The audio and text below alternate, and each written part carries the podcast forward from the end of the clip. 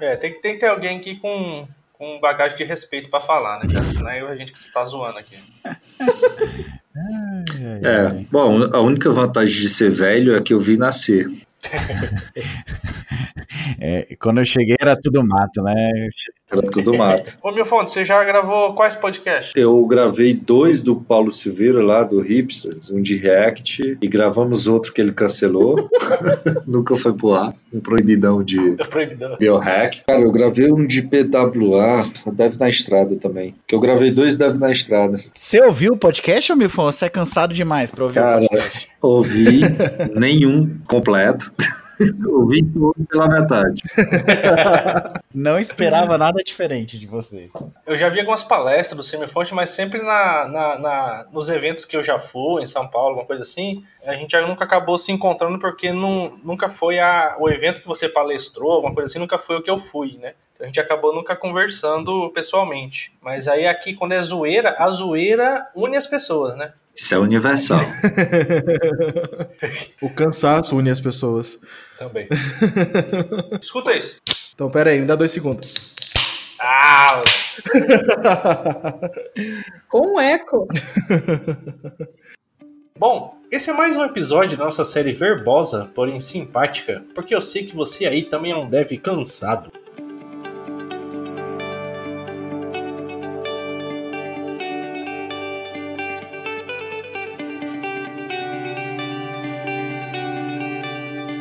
Antes de mais nada, vamos nos apresentar e dizer quais são as vozes que estão adentrando no cérebro de nossos ouvintes. Ah, aqui nesse episódio especial, o último, né? O, o- além do ágil, é o último aqui nesse momento. Bom, pessoal, meu nome é Cristiano Melfon, sou um cearense aqui em São Paulo. Eita! Sobe as palmas, hein, JP?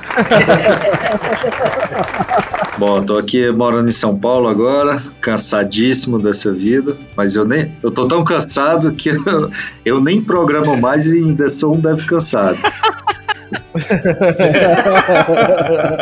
Tamo junto. Não, cansaço acumulado. Para três vidas. Isso é um backlog de cansaço já. Vou renascer cansado já. Bom, aqui é o Fernando César, de Curitiba, e sim, eu sou o Scrum Master. Caralho, infelizmente. Porra! A gente vai descobrir aqui o que é o Scrum Master, que cada um tem. Cada empresa tem o seu tipo de Scrum Não, Master. não, né? tá aí a Gabriela pra trazer a teoria. Oh, Olha, meu nome é Gabriela, eu sou programadora e futuro Scrum Master. E eu estou cansada de reuniões diárias em que ninguém presta atenção em nada. Vixe. Porra! Olha, advogada falando, É, advogada. já. Opa, aqui é Rafael Ponte, falando de Fortaleza, também conhecido como Príncipe do Oceano. Se não tem testes, não tem agilidade. Eita! Mas logo cedo, logo Ah, cedo. para! Polêmica, O, o, o Ponte vem com esse negócio aí e comenta tudo na Master, para! Ah, não tem teste, não tem teste, ah, para! Hi, my name is Walter White. I'm the one who knocks. Mas o que, que tem a ver com ágil, caralho? Eu e o Walter Whi- White, né? Ambos somos professores, ambos temos que esconder a real profissão que nós atuamos e ambos mexemos com drogas. Walter White metanfetamina e eu mexendo com cultura ágil. Mas, E eu sou o JP. Já fui ágil, hoje talvez eu não seja mais aqui de Brasília. Talvez eu não seja mais excelente.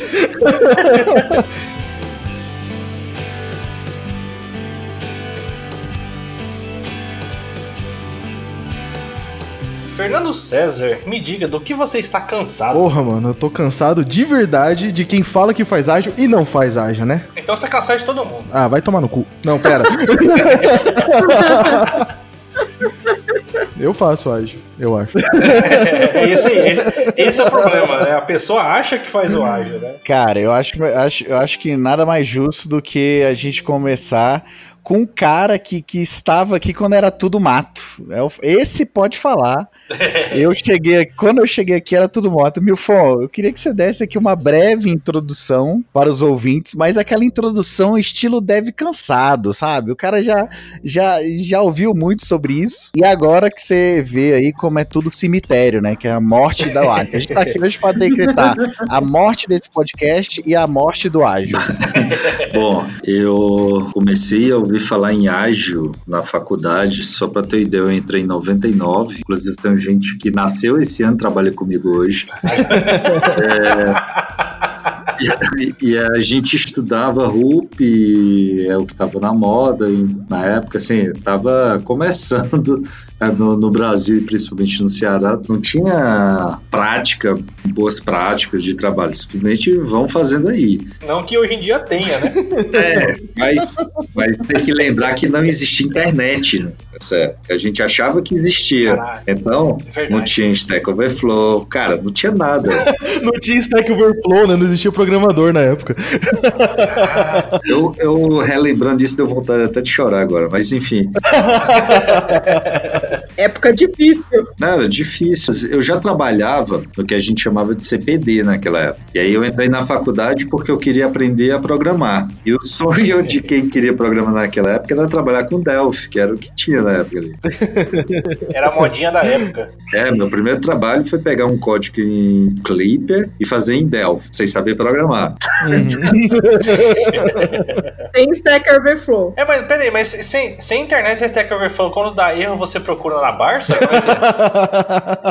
Cara, enfim, era um inferno. Mas ninguém, não tinha nada, não tinha metodologia, não tinha nada. Eu lembro que por volta ali de 2001, 2002, quando eu já tava para largar a faculdade, não façam isso, crianças, começou a, a, a, alguém falava de Scrum, aí opa, já existe XP. Na verdade, Scrum chegou depois, a gente falava muito de FDD na época. XP dessa época. É, é, isso. O XP é mais velho que o Scrum, né? O Scrum é do começo de 2001 e o XP já tinha, já vinha antes. O Scrum é feito em cima dos conceitos de XP que já vinham de antes. O primeiro livro, eu sou, eu sou já meio jovem, né? Mas o primeiro livro que eu, que eu li foi do Vinícius Teles, é, Vinícius Teles que eu vi. É. E eu achei, eu achei foda na época. Então, assim, é uma confusão disso aí, porque na verdade o Scrum já tinha há muito tempo. Eu acho que o Scrum, na verdade, ele é, ele é baseado no PDCA também, né? Que são técnicas de administração e tal. E aí o pessoal compilou isso aí hum. pra, pra gente, né? De TI, falar, ah, daqui lá não, não funciona pra gente. Como todo bom programador, né? Nada funciona pra nós.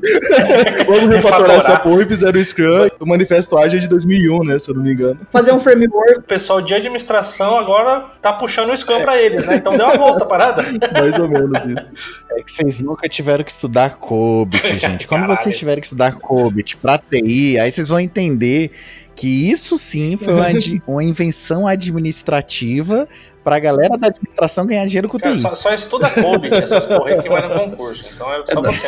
Na verdade, o, o, Scrum, ele nasceu de um trabalho ali dos anos 80, se eu não me engano de uma dupla japonesa. Olha aí, olha aí a ideia que o ja... só o japonês que programa, olha aí. Olha Eles aí. formataram, e para vocês terem uma ideia, o Kent Beck pediu ajuda nessa parte de processo. Então, a parte de gameplay do, do, do XP foi, foi muito em, em cima do Scrum. Mas, cara, essas informações não chegavam no Brasil, era muito picotada. Assim, internet, você uhum. tinha dois, três sites só que falavam sobre isso, e era mais curiosidade da gente. Ali do manifesto foi para tentar unir esse pessoal que estava tentando resolver o mesmo problema. E a gente viu aquilo ali nascer Aqui no Brasil as pessoas não deram bola de imediato.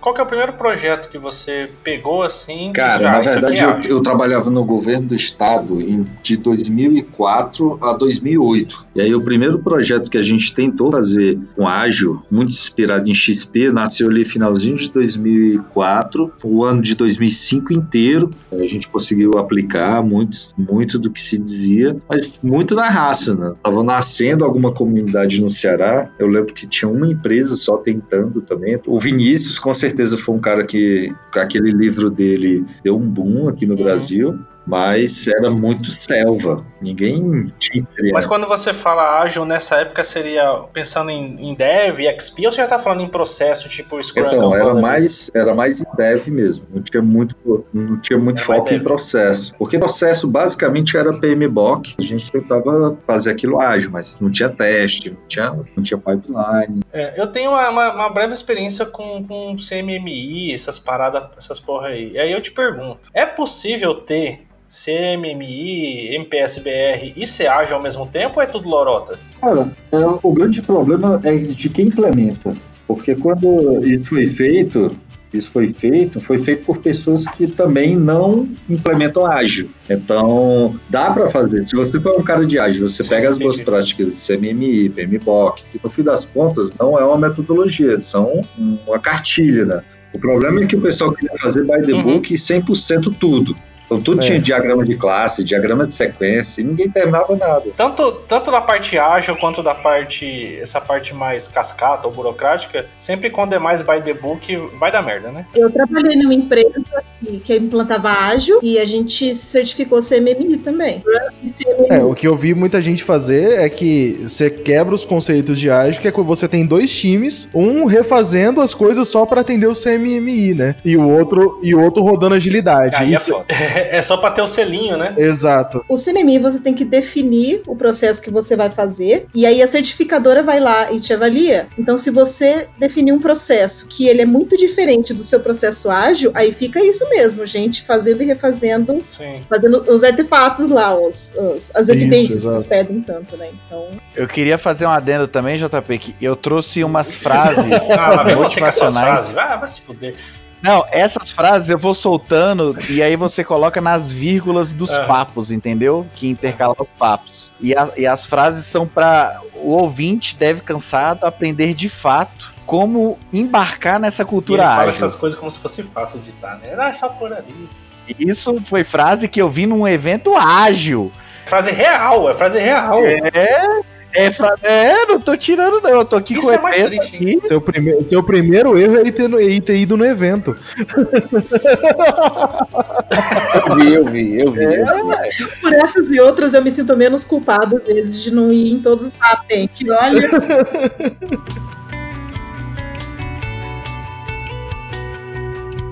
Os analfabetos do século XXI não serão aqueles que não sabem ler ou escrever, mas aqueles que são incapazes de aprender, desaprender e reaprender. Palestra de um evento ágil.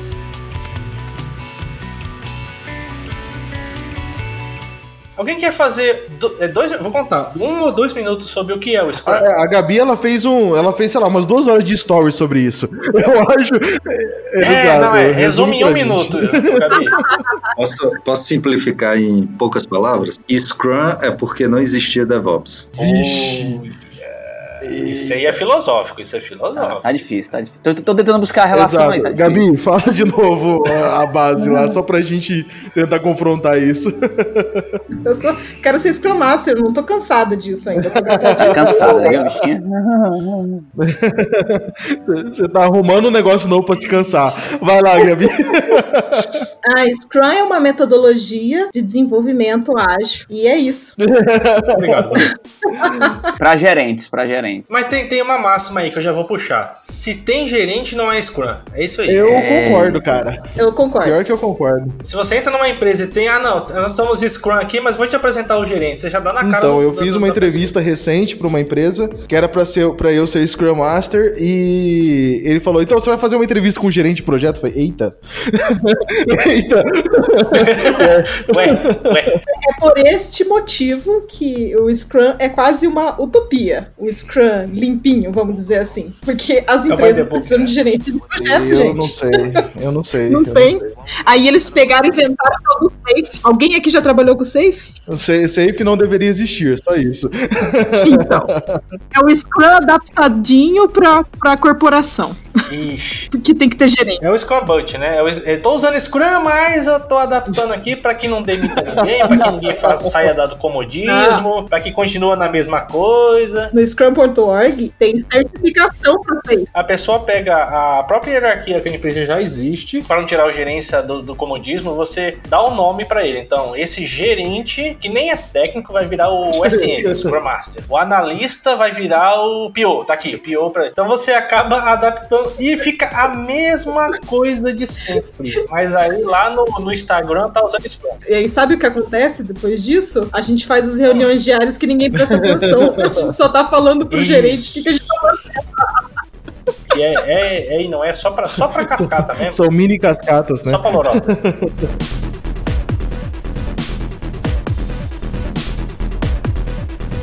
Uma máquina pode fazer o trabalho de 50 homens comuns. Nenhuma máquina pode fazer o trabalho de um homem extraordinário. Cultura ágil. Isso é real, cara.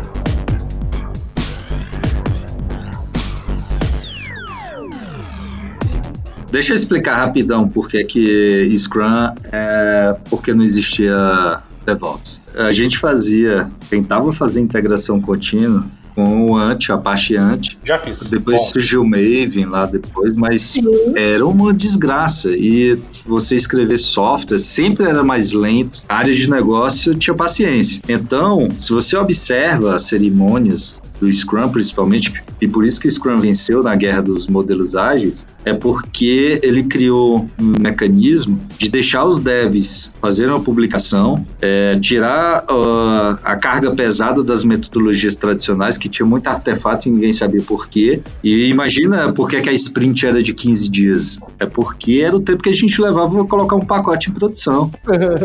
Quanto, mai, quanto, mais, é, quanto maior era o pacote, maior precisava ser a sprint. Se você olha o porquê das, das cerimônias, o porquê dos papéis, o Scrum Master, cara, até hoje eu preciso de Scrum Master aqui, porque o cara tem que correr na infra para pegar acesso, o cara tem que ir na área de negócio para destravar, pedir dinheiro, etc e tal. O pior precisa negociar com 60 pessoas diferentes de uma mesma feature. Então, se você olha os papéis e olha a burocracia, é porque não tinha automação. É uma burocracia desgraçada. É- Se você chega na utopia de ter tudo automatizado, você não tem necessidade de sprint. Você faz entrega contínua, faz integração contínua, sempre set de teste, cobertura. Estamos falando do by the book do, do sonho. Você não tem cerimônia, não precisa. Do XP, que ele diz lá, tem que ter coragem, tem que ter comunicação, ambiente informativo. Pô, se você tem entrega contínua, tá- é, você tem um ambiente informativo, tá tudo no giro. Eu ia falar giro, mas Deus me perdoe. Do aí.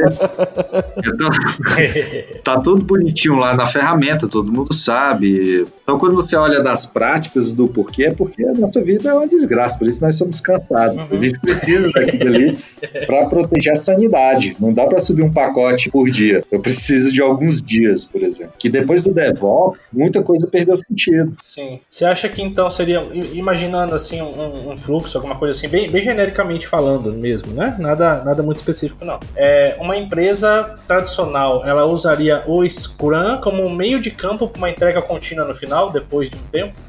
Então, quando surgiu o Scrum, cara, foi libertador por isso, porque você tinha um PMBOK e RUP que a gente tinha que preparar, sei lá, 100 artefatos para fazer um CRUD. Pô, ninguém entregava aquilo no prazo. Uhum. E não tinha integração contínua, não tinha É, é. automação, era um inferno. Então o Scrum deu um alívio muito grande. Por isso que ele venceu as outras, porque ele era meio termo, não focava em engenharia, dava, Uhum. protegia o time contra aquela burocracia e dava uma pausa pra gente respirar. O XP era- é, sempre foi muito extremo, pelo próprio nome. Se você tem uma entrega contínua, então você consegue, entre aspas, é, diminuir o Scrum, tirar um pouco dele. As cerimônias, elas não deveriam ser. Se você tem entrega contínua, faz um SRE, tem tudo bonitinho, com- as boas práticas. Isso. Na isso. utopia, Na- na utopia, você na pode utopia. comunicar no Masters, com segurança, é tudo tranquilo.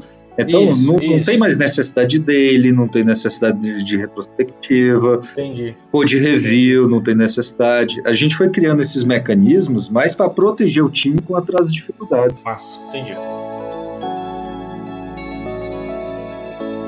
Se for difícil, eu faço agora. Se for impossível, me dê cinco minutos para me preparar. Cultura ágil. Para com isso, mano. Coach ágil quântico.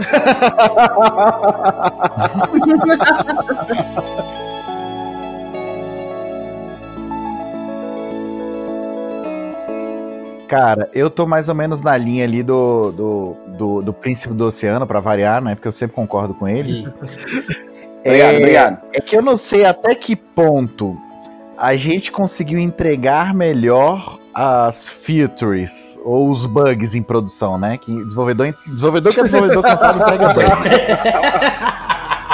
Tem que manter o emprego, né? Garantir as horas extras, né? Tem que garantir as horas Exato, extras. exato. Eu costumo brincar que é o seguinte: é, a gente trabalha 8 horas, são 4 horas é, produzindo bugs e as outras 4 refazendo Tweetando, tweetando. e consertando os bugs. A gente Os jovens fica- de hoje só querem saber de twittar. É, não. A nossa produtividade se dá quando a gente, naquele lapso temporal, produz menos bugs do que de fato comita, né? Mas em... Pronto, alguém percebeu. assim. eu costumo. Eu, eu- a minha dúvida, e aí eu vou perguntar pros caras aí do ágil, que é, eu não sei até que ponto nós ah, aumentamos a nossa capacidade de entregar bugs, né? Entregar bugs. as ferramentas, entregar, entregar as features, né? Se isso foi devido à melhora das metodologias, ou seja, o, o Scrum, ah, o Lean, em detrimento do, do Waterfall, do, do modelo em V e afins, Waterfall eu gosto. ou, ou se foi também, é, ou se foi devido à, à própria melhora das ferramentas mesmo, né? Ou, antigamente, para você colocar um, um OR em produção, você tinha que mandar o e-mail pro cara da infra com um script dizendo o que ele tinha que fazer. E hoje a gente já tem uma automação disso, É, graças mas a o- é, é Deus. o que o, que o meu fonte falou. O DevOps veio pra suprir essas paradas aí. Então eu, então eu também concordo com o meu ponto. Então, as ferramentas são ótimas, elas melhoraram, acho que melhorou muito a entrega, mas é, dentre as- os valores do Manifesto Ágil está indivíduos e interações mais do que os processos e ferramentas. A gente não programa sozinho, a gente não entrega sozinho, a gente não faz sistema grande sozinho. Uhum. A gente tem que se comunicar, tem que se comunicar com o cliente. É, eu acho que a necessidade dos processos ágeis não são só porque a gente não tinha ferramenta, mas é porque a gente a gente precisa das ferramentas, mas a gente precisa se organizar para um produto que está mudando enquanto a gente está fazendo ele. É, mas aí você entrou em outro, outro tempo, porque a gente tava falando. A gente tava falando do Scrum, né? Que é, o Scrum, na verdade, é um, é um framework, ou seja, é uma, uma capa em cima do manifesto. Existem várias outras, né? Algumas outras. Sim, sim. Então, Gabi, mas até em cima do que eu falei, a gente seguia muito o plano, que é o que está lá no manifesto. Você tinha RUP, PMBOK, e as empresas só queriam o seguinte, ó, segue o plano e você não, como- não Uhum. fala com o cliente, não fala com, com ninguém, você só segue o que está lá. No, Aí você não tá seguindo o processo que a Gabi tá falando, é o processo, o manifesto, o processo Mas- ágil, né? É, e o Scrum também baseadíssimo no, no manifesto, né? Não diz que você não deve falar com o cliente, diz que você tem que falar o tempo todo com o cliente. É, na verdade, o próprio XP e o, e o Scrum fa- faz com que o cliente esteja dentro da equipe, né? O cliente faz parte da parada. é, o XP tinha muito isso, cliente, presente. exato. Então, tipo, é, é, o, o Scrum é uma maneira de or- organizar esse produto que está mudando sempre. né? Enquanto você está fazendo ele, ele está mudando. E isso era uma loucura no Waterfall.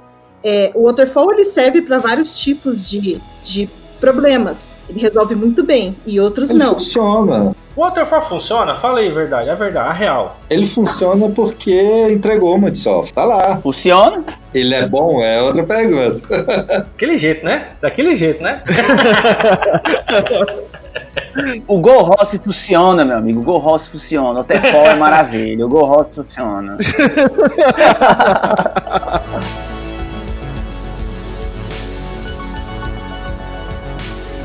Quem se atreve a ensinar nunca deixa de aprender. Cultura ágil. Depois você, você tomou um café bulletproof depois dessas porra?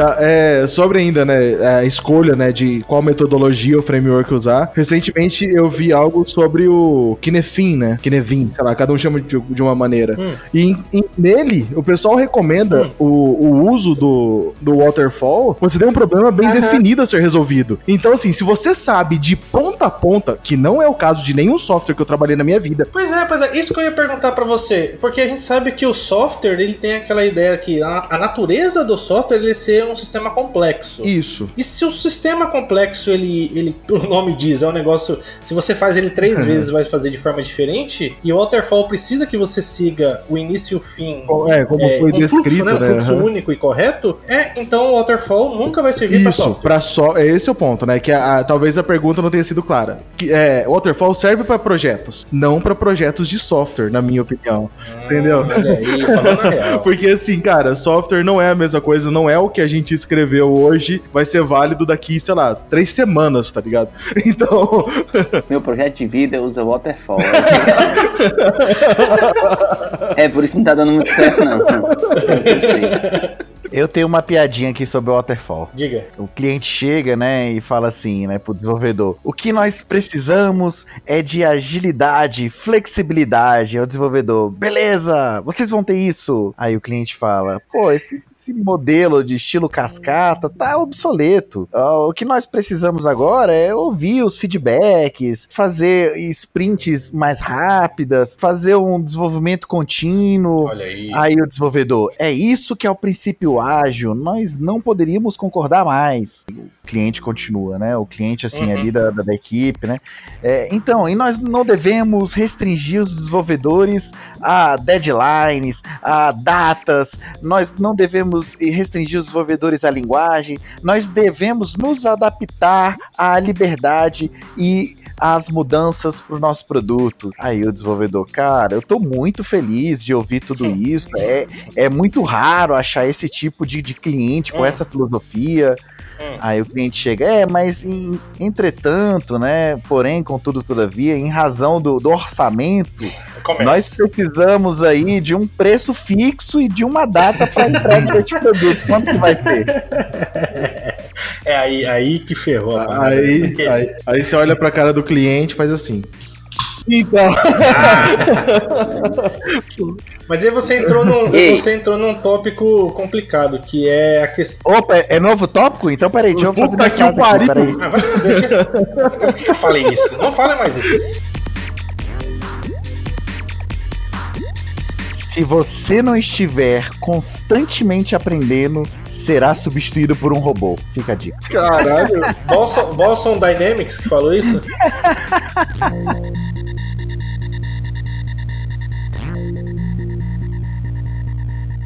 Eu ia puxar porque tem uma utopia que assim, a gente tem a questão do contrato. Como é que é o nome lá? Não é contrato fixo? Como é que é o nome daquela porra? É Contrato de escopo Contrato fechado. variado, contrato flexível, Escopo fechado. escopo aberto, contrato de escopo aberto. tô- Cara, nem em Freela você consegue fazer uma porra dessa. Vai fazer com um cliente que vai pagar milhões pra você? Nem a pau. Como é que vocês já viram resolver esse problema do escopo aberto e contrato de escopo aberto? E deixa eu complementar a pergunta aqui, adicionando, porque o do Milfon deve ser mais complicado ainda que o SLA do Milfon, pelo que ele falou ali na introdução, é de 2 milhões, né? Por dia. Então, como que, na hora que chega assim pra você contratar a empresa do Milfon, como é que ele dá o preço nisso, né? Ah, eu queria um software que se ele ficar fora do ar, é, é, vocês vão, a gente vai perder 2 milhões. Quanto que vocês cobram pra desenvolver esse Meu software? Deus do céu. Cara, mas é porque software a gente não entende ainda. Até hoje meu pai não sabe o que eu faço, né? Mas Ele não sabe explicar. Nem eu sei, imagina meu pai.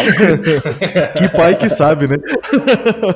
Então, tem duas variáveis, né? Tem tempo e escopo. E no ágil eles são inversamente. O problema é que todo mundo quer os dois iguais, né? O prazo fixo e o escopo fechado. Você tem que escolher um ou outro. Se você não tá fazendo um contrato de escopo aberto, você não está fazendo ágil? Então, mas como é que você briga com o cliente em relação a isso? Você que tem uma experiência pra caralho. Como é que você chega num consenso? Mas Você não briga, você colabora com o cliente. Tem que brigar, tem que brigar. Entendeu? Você tem, cara, assim, sempre foi uma evolução. Agora tem muita empresa que chega aqui para vender software e os caras não cobram mais hora, não cobra, ele cobra, por exemplo, um success fee. Se eu tiver sucesso no indicador, ele vai ganhar um percentual X do valor que eu recebo. Então, se eu faturo, sei lá, 30 milhões e ele vai implantar um software para aquilo, para aquele serviço, ele vai ficar com 1%, 5%. Já, isso já é bem comum, porque é muito difícil precificar uma parada dessa. Alguém sempre tá- vai perder na hora da precificação. Um dos dois lados vai perder porque a gente não, não sabe ainda como precificar bem. Então, tem muita gente, tem muita empresa, as maiores, inclusive as consultorias, elas estão indo muito nessa linha. Ela fecha um indicador contigo, se tiver o sucesso, ela fica com um percentual do que você recebe. Então, no varejo, isso é muito comum e já faz há mais tempo, mas começa a surgir em, outro- em outros segmentos. A gente que faz freela, eu não faço mais porque sou muito cansado, a gente sempre cai nessa besteira de fecha o escopo e fecha o prazo. Aham, aham. E aí toma hora extra não remunerada de É freela. bem isso. é, não, Não, é que assim, é que eu vejo, na verdade, muita empresa grande conseguindo aplicar o, o, o questionamento inicial, né, de contratos ágeis, né, que ele fala, que você fecha por sprint, você não fecha por escopo e tudo mais, mas isso daí são empresas grandes, consolidadas. Isso é fábrica de software. Não, isso é fábrica não, de não. software. Consultorias mesmo, entendeu? Consultorias o pessoal consegue fazer isso de alguma maneira. Deixa eu te dizer, quem chega pra mim pra vender squad agora que tá na moda, eu cobro um squad pra você. No fim das contas é uma body shop, como Aham. que vende o mesmo modelo, só que renomeado. Ao invés de ter um analista de negócio, como tinha um tester, agora é um PO, um líder técnico, é a mesma- coisa. É sério, estão vendendo squad agora. É, então, essa, essa pergunta surgiu no nosso primeiro podcast, que foi. Não, era, eram equipes com chefes, virou times com é, Líderes. líderes, e depois viramos squads, e a- aí agora eu lembrei, ô, Fernando, agora são tribos. Meu Deus do céu, já tem um novo já. Cara, tem body shop, tem fábrica de software, já te vendendo Spotify, em caixinha. Você compra, vem capítulo, cinco squads, capítulo de front com líder e tudo cobrado, é claro, né? Me perguntaram no trabalho qual é a diferença de squads para tribos. Obviamente eu não faço a menor ideia. Trouxe aqui a pergunta para os especialistas, então. E ninguém sabe. Nem o Spotify aplica Spotify. Eu trabalho com time até hoje, entendeu? Não, não evolui pra squad, não evolui pra tribo, pra porra nenhuma. Eu tenho um time que cuida de algum produto e tá ótimo. Tá funcionando pra mim. Entrando no, nesse negócio, afinal de contas, né, dado todos esses termos que a gente tem, o que é ser ágil, né? Como que a gente define essa porra? Uma parada que a agilidade trouxe muito forte foi você olhar para resultado. Ninguém olhava antigamente. O dev simplesmente ele recebia a tarefa e, e entregava um bug. Agora, pelo menos com ágil, a gente foca muito em o que é- qual é o resultado que eu quero alcançar. Essa é a pergunta que define a agilidade. Qual é o resultado? Todo o resto acompanha isso. Eu sei qual é o resultado. Você chega e fala pro cara: pô, então vamos automatizar tudo? Aí o cara, beleza, para automatizar a gente usa Maven para o build. Ah, vamos automatizar a qualidade de código? Ah, beleza, então vamos colocar o Sonar. Vamos automatizar a integração de testes? Ah, então vamos automatizar com com o Kuber, por aí vai. Vamos automatizar o deploy no ambiente? Vamos com Puppet, o Ansible e por aí vai. Tá, mas beleza. É, o que que tá faltando a gente automatizar? É, tá faltando automatizar o famoso código bom em produção, né? Isso aí é o que tá faltando. Tá, eu achei muito bonito que vocês dois falaram, mas ninguém me definiu o que, que é ágil. Caceta. Cadê a teoria dessa porra desse episódio? Só pra gente falar depois do cansaço. Ah, então é outro tópico. Então, então eu já vou falar aqui uma outra Não, não, não é outro tópico, não. Você tá muito errado, você tá entendendo tudo errado que eu tô falando. Você fica dando corda pra ele. Mas ninguém sabe explicar, cara. Ninguém sabe explicar. Não. Os caras que criaram o manifesto ágil se juntaram num local, ninguém soube explicar e criaram o manifesto. Ô, Gabi, Gabi, na sua visão, o que é ser ágil? Então, eu, eu comecei a trabalhar em empresas, né, aquelas que você conhece, tradicionais, então vinha a tarefa e aí a gente trabalhava nela e tinha muita comunicação e também é, não tinha aquele prazo definido, não tinha uma, um produto que ele ia sendo incrementado a cada sprint, então era, era isso, vai fazendo aí. É tipo assim, esse processo vai fazendo aí.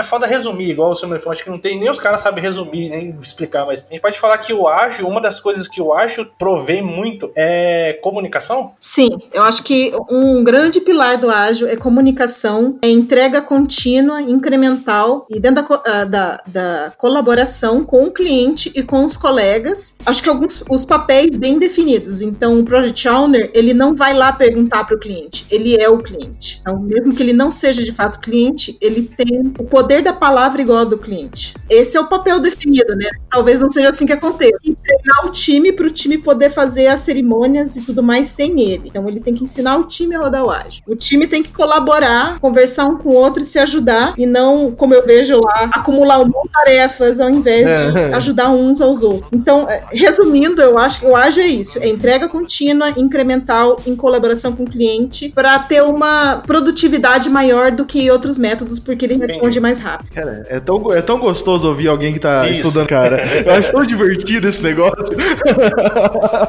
Eu- cara, Eu tô, eu tô trabalhando com isso faz uns sete anos, oito já. Ela não tá cansada ainda de ágil. porque de verdade, isso não, isso não acontece na empresa São tá, é, né? empresas e empresas. A gente tem que É. entender que o Scrum ele é um framework que você Hum. vai vendo o que funciona e vai adaptando. Eu, eu não consigo aplicar Uhum. tão bem agora, porque a empresa que eu trabalho ela é um pouco diferente, né? Ela- Vocês falaram de body shop, mas é meio misturado. Então, no meu time tem programadores aqui no Brasil, tem programadores dos Estados Unidos, a nossa Scrum Master é dos Estados Unidos, o PO é dos Estados Unidos. Então, é tudo grado, então tem alguns Eita, papéis que estão lá, então é difícil essa comunicação. Mas aonde eu trabalhava anteriormente, que eu acho que foi o melhor lugar que eu consegui aprender e aplicar Scrum, era todo mundo aqui no mesmo lugar, com total autonomia. Aí funcionava melhor, mas, mas era mesmo assim uma- uma- um banco multinacional. Aham. Mas é que assim, é que esse. tá, Acho que até o, o Mil Fonte pode, pode adicionar bastante nisso. Que é quando o pessoal desenhou, né, o Scrum, ou os papéis, né, do Scrum, como, como tá lá, tipo, o cliente tá dentro do time. E, e algum, alguém aqui de verdade já teve já um cliente dentro do time, como PO, atuando diariamente. E cliente de verdade, o cara lá da ponta. Eu tive já recentemente uma experiência disso aí. O cliente ele tava participando, É. é. cliente mesmo, é o que tava na ponta, ele vinha nas reuniões diárias, ele participava como PO, ele dava, dava os pitacos dele. Só que aí tem outro porém. Uhum. Primeiro ponto, as pessoas não ouviam os pitacos dele e deixavam de lado, tá nem aí. tipo, ah, aquele cliente já tá falando de novo, aquela pô, tipo, caraca, na verdade é o contrário, ele tá aqui pra contribuir, entendeu? Então, tipo, Uhum. às vezes quando tem isso que você falou, em outro acontece o inverso por causa de outras outras coisas em volta, sabe? E as pessoas às vezes acabam não entendendo que isso é- deveria ser um benefício, né? Isso. E eu acho que a Gabi falou também, a, a ideia do- de comunicação, de saber falar, essas coisas assim, tem que ter no ágil. Se, se não tem essa, essa parada, não vai adiantar nada. Aí volta pro waterfall, velho. A gente tem que parar, deve cansado já, né? o programador não trabalha com gente. A gente atende a desejos das outras pessoas. Então, o que a gente tem que fazer é entender as outras pessoas. A gente tem Exato, que trabalhar muito com gente. Mas, mas nós desenvolvedores é porque a gente também Meu- complica. Quem, quem nunca ouviu dizer que o cliente não sabe o que quer? Porra, o cliente É sabe o que quer. Ah, todo Ah, dia. E se ele soubesse fazer, ele não precisava da gente. Gente- a gente que tem que descobrir como atender o cara. Mas ele sabe o que quer.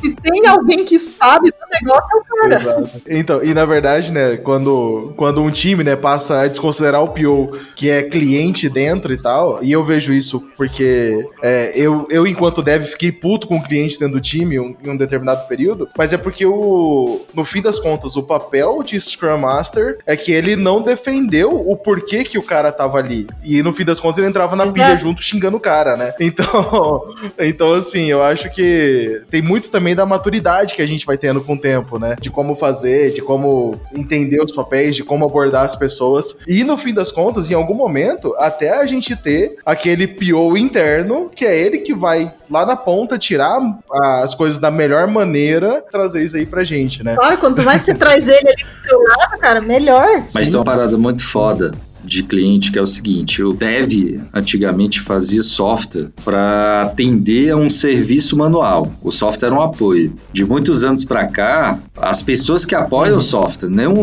nenhum negócio moderno é feito por um processo manual. Você pega Quinto Andar, no Brasil, iFood, Uber. Cara, é o software que funciona e tem pessoas que apoiam. Bancos e empresas não são mais sistemas financeiros, são sistemas de TI. É, e tem, e tem muito cliente, o cara que ainda tem um serviço manual, então ele vai fazer no máximo possível para não automatizar o trabalho dele. Então isso é bem comum hoje em dia. O cara dificulta fazer um software bem feito, porque ele quer ainda que seja um software que apoie o que ele faz e não um software que o substitua. E, e aí, tipo, a gente falando, né, dessas, dessas empresas todas e tal, aí entra um outro, que a gente tá falando muito de empresa velha, né, da gente trabalhar com isso há muito tempo, mas aí tem uma pergunta que tá pra gente, é, startup é ágil?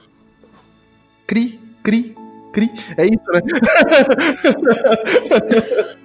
Não sei, nunca trabalhei em startup. Eu só trabalho em corporação. Esse modelo de squad nasceu muito por causa de startup, né? Startup são três caras, um dos três tem que revezar na troca do garrafão e todo mundo tem que fazer tudo, senão quebra. Então é multidisciplinar, time focado no mesmo problema, cliente presente, tá tudo lá. À medida que a empresa vai crescendo, vai criando departamentos, cada departamento tem o seu backlog próprio, sua agenda própria, e aí começa a bagunça. Aí começa a deixar. É, toda startup, se ela sobrevive, ela é ágil por natureza. A diferença é se ela vai sobreviver ou não. É, eu, eu concordo, sabe? Tem, tem muito elemento de ágil, né, em toda startup que, que, que nasce, né?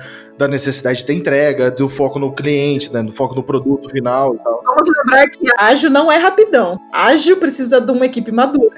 Faz aí, pô. Eu já vi startup começando com, com equipe de analista, cara. Então não é igual você falou aí. O pessoal às vezes começa uma startup e já torta já. Não, mas assim, é que, ok, cara, se os caras têm fundo pra isso, mas se eles seguirem os conceitos de agilidade, de, É, de foco em produto, entrega contínua, isso tudo que a gente vem falando desde o começo, beleza, entendeu? Ele pode ter uma equipe de 80 pessoas e seguir isso daí. Tem startup que nasce de grande banco Isso. laranja que, ou vermelho, que Aqui, aqui, na verdade, é que startup que nasce de banco amarelo, aqui é outra coisa.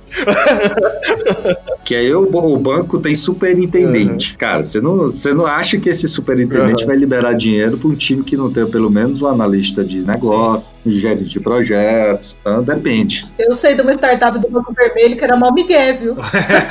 Eu vi essa startup, Eu, eu sei qual que é. Eu- uma startup verde que nasceu do Banco Vermelho aí. Mas de startup, a ideia é que algumas, né, não a maioria, que tem start... hoje em dia é, é que tem muita gente com grana, é, gerente, ex-gerente, gente aposentada com grana e começa a fazer startup meio torta, assim. Mas tem bastante startup que é o dev, que já tá meio cansado mesmo dessa da parte de waterfall ou do agile, agile fake que a gente tá falando, porque quando ele tem a, a possibilidade de, ah não, vou fazer a minha empresa, aí ele já meio que segue o ágil. É, a pessoa já meio que sabe o que é ruim e já tenta aplicar as coisas boas, né? Cara, no fim, não adianta nada você fazer ágil, que quando você estiver liderando a equipe, o seu desenvolvedor vai chegar assim pra você e vai falar: Não, bicho, mas pra atender aí essa sprint aí, eu vou fazer sem testes mesmo. Aí depois eu faço. Tô eu lançando um produto agora, talvez isso esteja acontecendo, talvez não, vocês nunca vão descobrir. Eu tenho absoluta certeza que tá, cara. Absoluta... Sabe por quê? Porque aprendemos em contexto uns com os outros, enquanto vivemos e trabalhamos. Reconhecer esse fato é Ai, o primeiro passo para criar experiências efetivas de aprendizagem. Ele emendou e a gente não viu, cara. A gente não viu chegando. Foi tapeado. Você tá falando, eu tô me lembrando da missa de domingo, quando subia aquela, aquela velhinha pra falar o salmo, cara.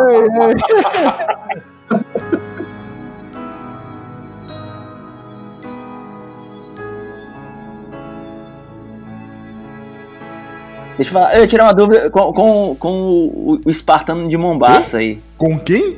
Tirar uma dúvida com- com o espartano de Mombaça. Quem que é esse? Milfon, rapaz. Então, só pode ser. É, Mombaça é a Esparta do Ceará.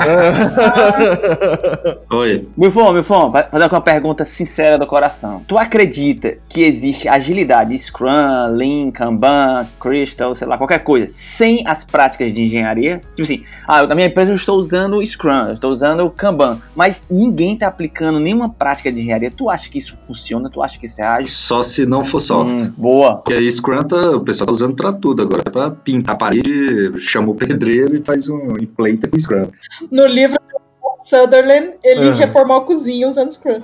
Olha aí. O pessoal tem maluco pra Perfeito. Mas se for, falando de software, É por isso que eu falei aquele lance do DevOps em software, o que é que eu acredito? Eu acredito nas práticas de engenharia, automação, entrega contínua. Pô, se você foca em entrega contínua, isso é difícil pra caramba. Você fazer uma entrega contínua num ambiente complexo, onde você tem, sei lá, versionamento, você tem todo um tipo de preocupação, cara, você conseguir chegar nesse nível, você tem que mover tanto que só a a tentativa de chegar lá, você já melhora muito o, o processo. Você pode não estar perfeito. A tentativa de chegar lá é o que, é o que vai fazer funcionar. Scrum nenhum vai fazer funcionar, você realmente ser ágil se você não for forte em engenharia. Não adianta. Nem Kanban, nada. Eu te pergunto isso porque é muito comum você chegar em eventos, em. E não em tem pipeline. Não, aqui na minha empresa a gente tá usando Scrum, ou tá usando, sei lá, XP, Lean, Kanban. Você pergunta, não, não- não tem uma pipeline, não tem uma linha de teste. Você escreve, não, a gente não escreve teste. Como é que vocês deployam? Não, é na mão aqui, sei lá, tá entendendo? E eu quero Não, entender, não, tem algo muito errado. Ou sei lá, eu acho que uma coisa não tem muito a ver com a outra, na verdade. É, uma coisa fala de processos e a outra é de, de, de ferramentas. Mas, Gabi, processo nenhum vai conseguir faz- fazer ágil. Eu, eu, eu vi o porquê o Scrum o nasceu processo, lá né? atrás. O o processo, processo, ele ajudou a, pro- a proteger o time. Mas, se não fosse a evolução da- da- das ferramentas, da, da estrutura, da- das próprias linguagens. Gente, pega Java antigo para Java hoje em dia. Elas facilitaram,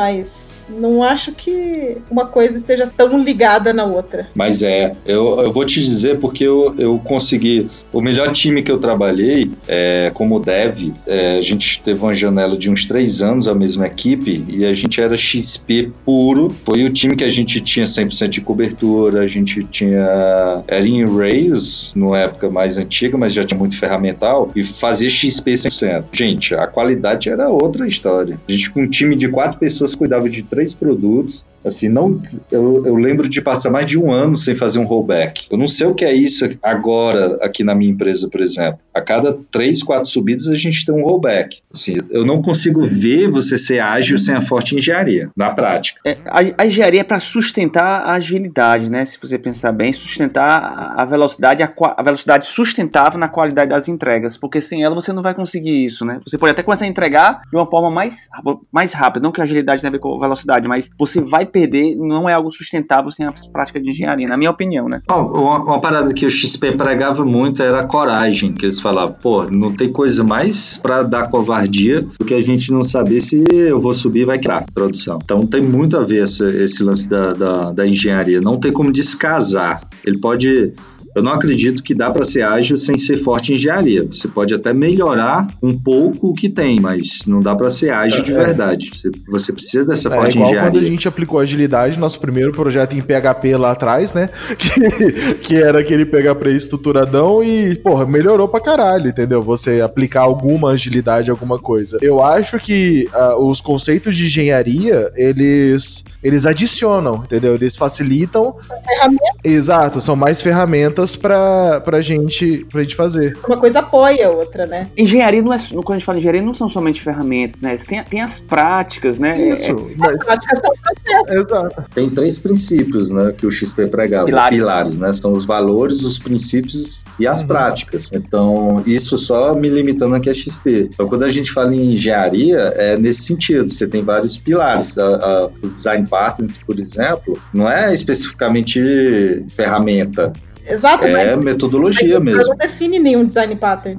Entendeu? São coisas complementares também. Faz sentido, acho que são coisas que se complementam. Sim. E é lógico, quando a gente falar só de Scrum em si, as práticas né, de engenharia talvez não estejam diretamente ligadas, mas elas somam, né? Cada um cobre uma parte. né? Então, eu recomendo a todo mundo ler o livro de Feature Driven Development. Eu li, eu reli ano passado, cara. Reler hoje em dia esse, esse livro é sensacional. Você, você vê assim, uma metodologia muito forte que nunca pegou no Brasil. Uhum. É, o cara, o Anderson, depois focou muito em Kanban, né? Deixou para trás, mas pô, é, é bem bacana. Você vê me- metodologias ágeis por outros prismas que não Scrum é, e elas se complementam. Você vê que é um Lego.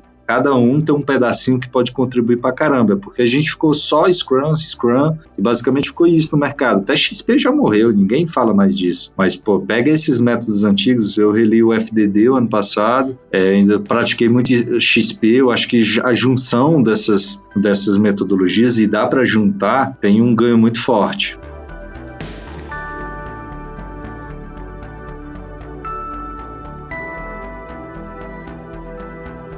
Eu adoro Planning Poker. Não, mas peraí, peraí. A gente mudou de bloco. Você quer fazer uma frase? Ah, acabou minha frase, né? Ah, porra, finalmente, caralho! Eu falava, vocês me cortavam, eu já fechei todas as abas aqui. vou Todo mundo Cara, aquela, aquela última, é aquele momento. É que a última, a última foi genial, É, cara. é. Foi genial. Eu adoro Planning Poker. Sério, é muito legal. Você leva o baralhinho e tal, e acaba que você de fato joga baralho ao invés de planejar o software. Isso é que é o bacana. né? Joga um dominozinho, já puxa um dominozinho. né? já, já ajuda, E aí né? no Planning Poker sempre tem aquele cara da equipe que é o cara que não manja porra nenhuma. Aí pra toda estimativa ele coloca interrogação. ah, tipo, criptografia, ponta a ponta, papapá, papapá, papapá, que ninguém entende. Ele interrogação. Aham. Crude, crude do, do, do aluno. Interrogação também. Então, o bicho bota interrogação e tudo. aí Acaba fudendo o planejamento inteiro. Assim, Cara, aqui, aqui no Brasil, eu não conheço um chefe que não considere tudo prazo. Não existe estimativa, tudo é prazo. Não, o, é a diferença básica em estimativa é- é- e prazo é que o prazo tem a data de corte. Estimativa é mais ou menos um cheiro, é, Entendi, deadline. deadline. Estimativa. É, estimativa chute. é- não é bem um É um chute, chute. mas vamos dizer, é, um, é, uma, alo- é uma alocação de tempo. Sei lá, eu bloqueei esse tempo aqui para fazer isso. E o, e o prazo é diferente. O prazo é. ele e o prazo tem até uma vantagem, porque ele de cara já limita o scope. Se a gente aproveitar isso, tu joga tudo como prazo, e aquela tela super complexa vira uma com dois inputs. Mas eu, eu não conheço ninguém, principalmente eu estava trabalhando como consultor até, até um pouco tempo atrás, e pô, todo cliente espera Aham. prazo. Ninguém espera esse Os clientes ainda não fizeram curso pra ser cliente, né, de empresas ágeis. Então eles, eles não sabem. Faz o teste aqui na Scrum.org aqui do Project Owner. É, exato. Então, assim, eles não sabem exatamente qual que é o nosso conceito de estimativa quando a gente fala alguma coisa. Eles acham que aquilo que a gente falou, ah, eu acho, eles escrevem num- numa pedra, faz a gente assinar com sangue e é isso, né? Então, mas é, acontece bastante mesmo. E aí, então, assim, a gente falando de estimativa, o, o, o No Estimates, né, que a gente tem ouvido falar bastante hoje. E sim, já adiantando, eu acredito pra caralho, enquanto Scrum Master, eu acredito pra caralho no No Estimates, desde que você trabalhe com métricas e você aprenda as capacidades do seu time. Eu sou bom de chutar, eu sou bom de chutar. Cara, eu nunca, na prática, vi um pouco mais de 20 anos de mercado, eu nunca vi em software alguém acertar uma estimativa. Pra mim é lenda. Quer dizer, não, eu nunca vi alguém acertar uma estimativa sem trabalhar quatro noites seguidas, tá ligado? eu já vi já a gente entregar coisa É. no prazo baseada em estimativas, porque a gente virou não sei quantas noites seguidas à base de Coca-Cola e pizza, né? Mas vocês, o que vocês não sabem estimar? Vocês não sabem estimar. Eu, quando eu estimo, eu tenho pelo menos uma semana livre aí sem fazer nada. Isso é estimativa. Que geralmente é a primeira semana, aí depois você passa a última fazendo 4, 6 horas extras. O meu fone é bom também, o meu fone também é bom em estimativa. Pelo jeito é bom em estimativa.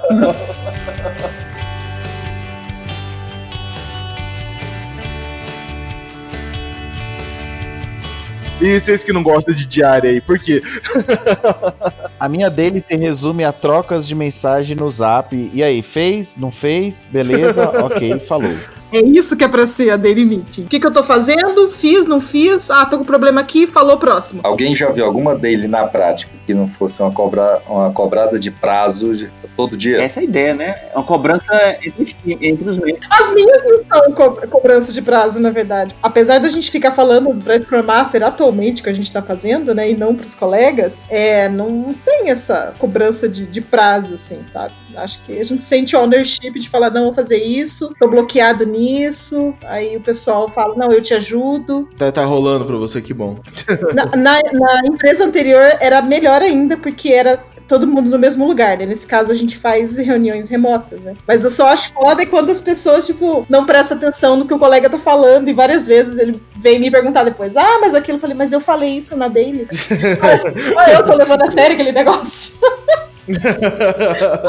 Então acho que é por, i- então é por isso que não funciona, né? Tá aí o. eu disse isso lá na reunião. Eu Acho que é isso que me deixa cansada só. É por isso que o Walter White não funciona em dele até hoje. Eu nem vou. Só, só, só manda mensagem, fala, vou atrasar, né? Vou- não vou conseguir chegar pra dele.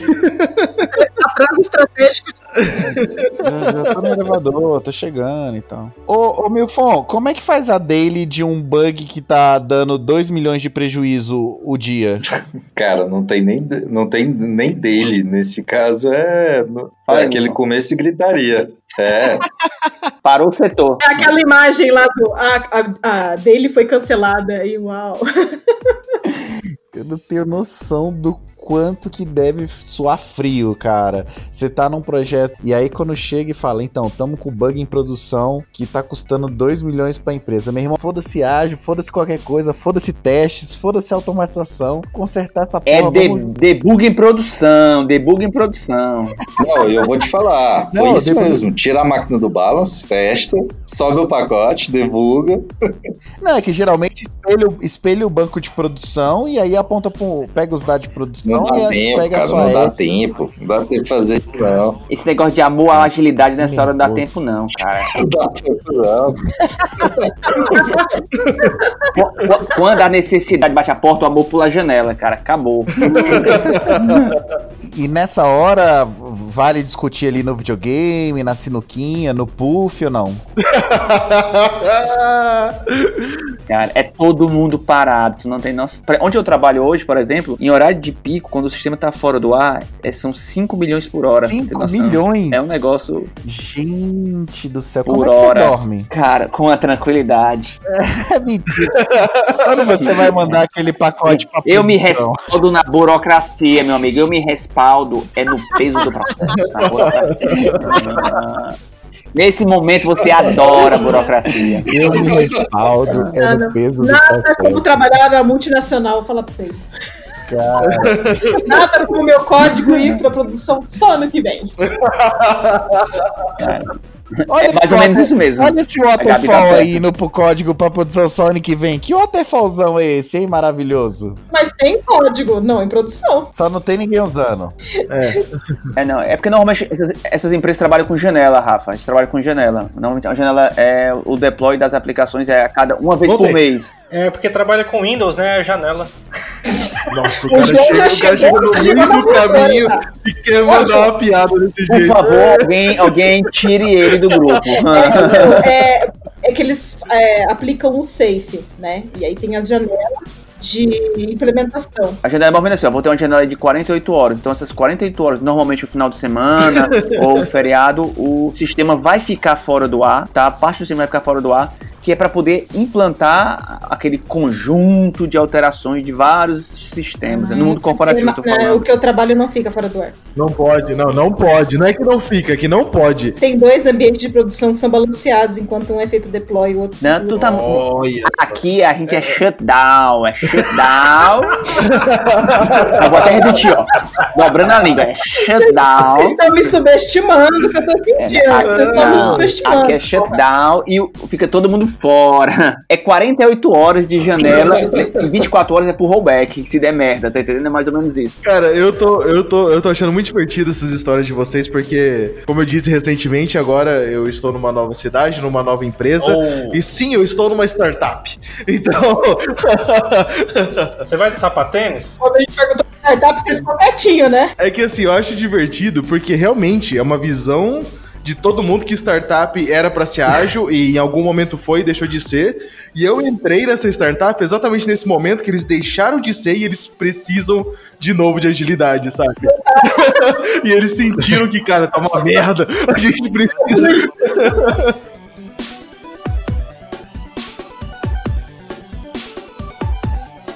Se a gente resumir, acho que um pouco Ah, do que vocês estão falando, que a gente falou há um bom tempo, é que cada empresa tem o seu Agile, né? Tem uma empresa que tem o Agile na janela no final de semana, outra Agile tem a janela todo dia, tem outra que tem o Agile na janela de a cada 15 dias, vai abrir o time box saber o que aconteceu. Então, assim, o, tem o ágil, tem o Scrum, tem o Kanban, tem. E tem gente que acha que Kanban é o mural do Scrum, não sabe que Kanban é um, é um processo. Então tem, tem, tem. Cada um tem o seu ágil, né? Aí, aí é que tá. Aí é que tá a merda, né? Eu acho que é uma verdade verdade, né? Que dói pra caralho, mas é uma verdade. Existe, como a Gabi falou bastante aí, as teorias, o by the book, tudo que tem que ser feito. O Semifonte falou um pouco das utopias que tem que ser feito e tal, que são coisas legais até, deve seguir e tal. Mas no final, cada um faz o seu, é o que dá. É, tem a hierarquia, não vou mandar embora o cara da hierarquia pra fazer o Scrum. Então eu vou tentar colocar um Kanban, meio Scrum, que aí eu vou ver com o pessoal de infra se eu posso publicar quando. E é isso aí, é isso aí vai embora, né? Esse, esse é o nosso Ajaio. É o Ajaio, Ajaio PTBR, é isso aí. PTB.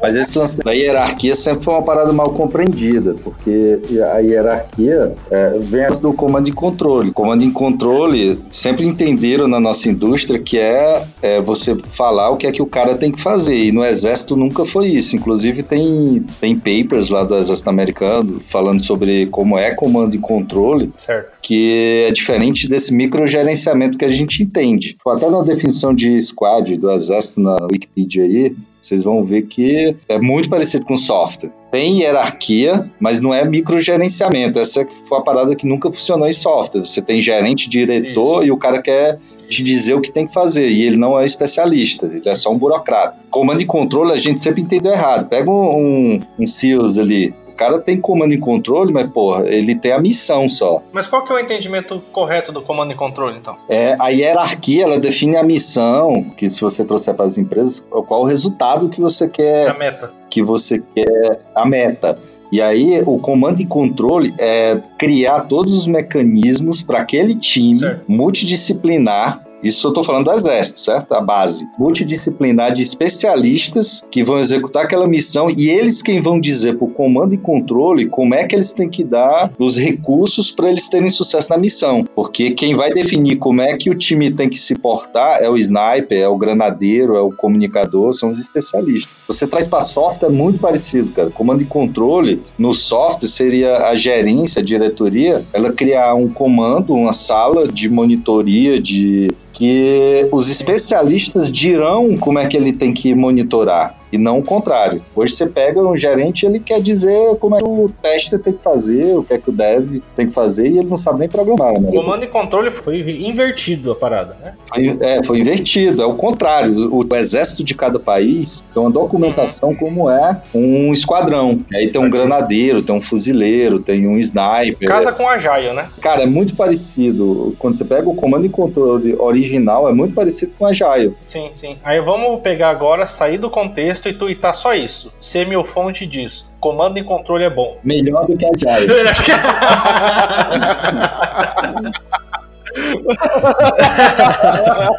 Pronto, não precisa nem twittar, tá gravado. É isso.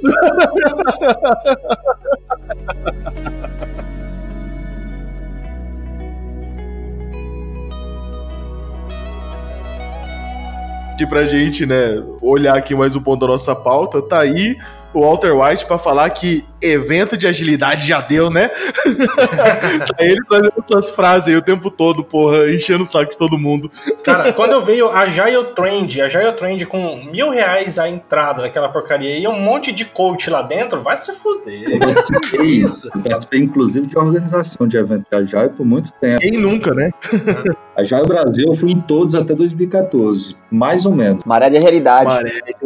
Não, mas a de agilidade era muito foda. O Fernando César fez um, não fez? Não, eu, foi na verdade é um outro colega, né, que tá no nosso grupo aí, que ele organizou o de, o de Sim. Campo Grande e o de Floripa, né? Ele saiu de Campo Grande pra Sim, organizar em outra sim. cidade.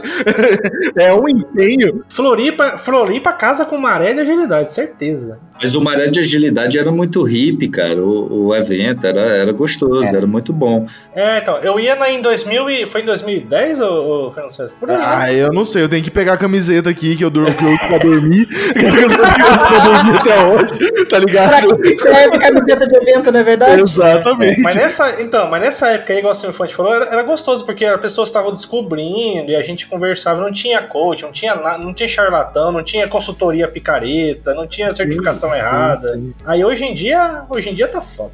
Cara, e era gente de software falando pra gente de É, software é, é, é.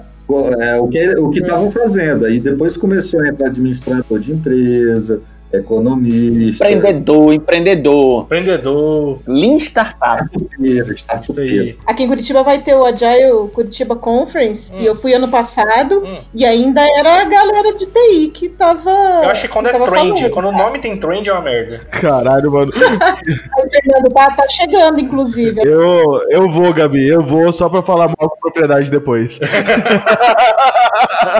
Ou, ou morder a língua, hein? Ano passado foi bem legal. Ó, Então- boa, então tá bom. Tomara. O Ponte falou a palavra que eu acho que definiu o fim do ágil, que foi o Lean Startup. Quando surgiu isso, foi tudo ladeira abaixo. É, eu não sei se vocês perceberam quem tá acompanhando o evento de agilidade. que eu acho que mais ou menos eu parei de acompanhar os eventos de agilidade com o Milfon, né? Porque o Milfon sempre foi mais ativo na comunidade. Mas hoje você não vê mais palestra de engenharia, de nenhuma técnica de engenharia. Engenharia ágil, né? É, é sempre sobre empreendedorismo, números, resultados, é, soft skills. Mas então tem, não à toa, acho que esse ano, no início do ano, o pessoal da, do Agile Brasil estavam implorando por palestras técnicas que eu não tinha. Ah, é, isso aí, inclusive, eu, eu, eu mandei uma palestra, duas palestras, depois que eu vi, foi até um tweet, acho que do Giovanni Basco que falou isso. Perfeito, E aí mesmo. eu até, eu até linkei ele e tal, que aí eu mandei duas técnicas para o Agile Brasil e fui negado, mas assim, independente da negação e tal, tinha um item lá que era, é, eu coloquei linguagem, né, sobre linguagem, ágil, para tentar pegar um pouco mais da, da parte que você falou aí, da parte mais engenharia técnica, né? E aí um dos comentários da negação foi que, ah, eu acho que linguagem não deveria estar, algo assim, tá? Não lembro as palavras, mas eu acho que linguagem não deveria estar em evento ágil, tipo,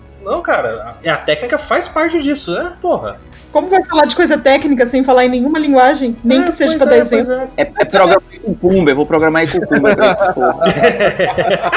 É tudo, é tudo, cara, hoje em dia essas palestras é tudo genérico, cara. Você não consegue aplicar no dia a dia, é só pra... De vez só em pra- quando eu vejo a pauta desses eventos. Quem dera que fosse pelo menos de meta, KPI, essas coisas. Porra, é, virou autoajuda mesmo. É, virou, é o que vocês falaram aí, é o, é o Agile, Agile quântico que vocês falaram esse dia, agora há pouco. Caralho. É uma, palavra, é uma palestra tipo, ah, vamos se abraçar na dele, energias positivas, que a gente vai, vai ter sucesso. Viu? Cada um amando todo mundo. É, é o hacker, o hacker, é o hacker. Só comentar sobre o evento, porque acho que eu fui o, aí em algum evento mais recentemente aqui, né? Provavelmente eu fui no Scrum Gathering, no Rio de Janeiro. E eu reclamei no primeiro episódio sobre isso, quando a gente reclama de eventos em geral, Sim, sim. que é. Uhum. O bom do evento foram o que eles chamaram de keynote. O que era keynote era bom, era realmente pessoas trazendo uma visão mundial sobre os pontos. Do restante, cara, Sim, era basicamente pessoas contando o case deles. Patrocinadores, geralmente, entendi. contando o case deles. Falar, ah, mano, beleza, cara, que case. Faz um post, faz um post do seu case. Exato, faz um post no blog, no LinkedIn de vocês e beleza, saca? Eu não preciso disso num- numa talk inteira.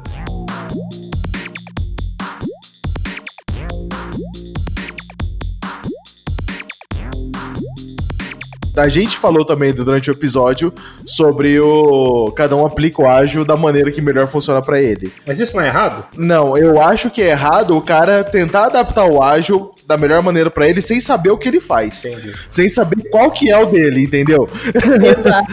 Errado é, é- Eu acho que assim, errado é você fazer uma cerimônia Uhum. e repeti-la várias Boa, sem exato. saber para que ela serve. Sem ter um, um output daquilo útil. Então, eu já vi reunião de retrospectiva que não, não, não sai com ação A nenhuma. maioria, né? A maioria, né, Gabi? Pois é.